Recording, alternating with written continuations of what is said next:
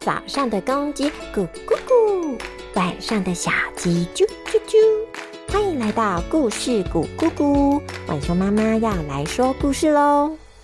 哦哦，在等待葛林斯潘王子故事的小朋友们，浣熊妈妈在这里说声抱歉，家里有点事，可能要过阵子才能顺利上架喽。我们今天就先来听听至圣先师孔子二十世的曾孙。孔融小时候的故事吧。那么，孔融让梨的故事要开始喽。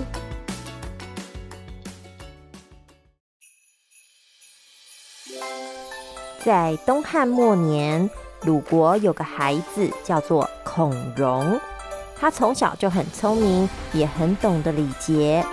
他有七个兄弟姐妹，孔融是家中第二小的孩子。这一年，孔融四岁，大概是我们读幼稚园中班的年纪。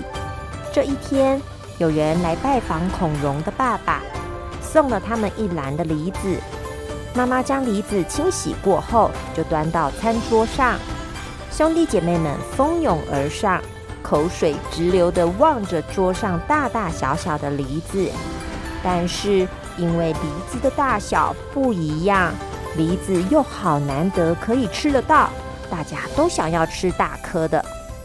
这时，客人对孔融的爸爸说：“哎，都听大家说孔融聪明，真想见识一下他会怎么分配这些梨子呢。”于是，孔融的爸爸说：“嗯，我也想看看。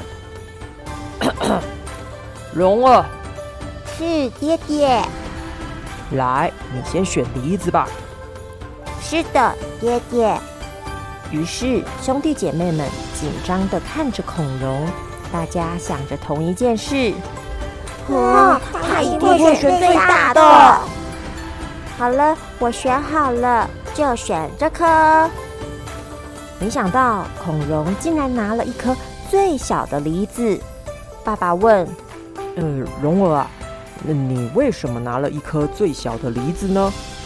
孔融回答：“因为我的年纪小，食量没有哥哥姐姐们大，所以我应该拿最小的。”爸爸又问：“呃，不过你还有一个弟弟啊，弟弟的食量比你更小呢。”“嗯，因为我是哥哥，应该要让弟弟的。”如果弟弟真的吃不完，或许他也可以再分给我呀。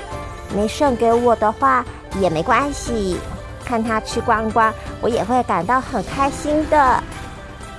客人听到孔融的回答，很肯定他的懂事，爸爸也感到很是欣慰，高兴的不停点着头呢。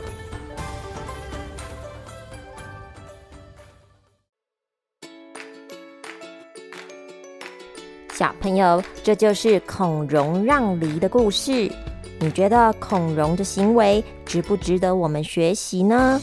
兄弟姐妹之间难免会为了想要玩的玩具、想要看的书本，还有想要吃的东西，而有一些争吵的情形。如果各退一步，有彼此沟通好，这一次你先，下一次换我，那这样子是不是可以减少争吵的机会呢？希望有兄弟姐妹的孩子们可以好好珍惜对方，你们都会是彼此人生旅途上的好伙伴哦。那我们来说说今天的成语“蜂拥而上”。蜂拥而上就是一群蜜蜂挤成一团飞过来，用来形容很多人一起涌上前的意思。我们可以说，小朋友们。看到圣诞老公公便蜂拥而上，希望可以拿到圣诞老公公发送的礼物。这样你会使用了吗？那我们下次再见喽，拜拜。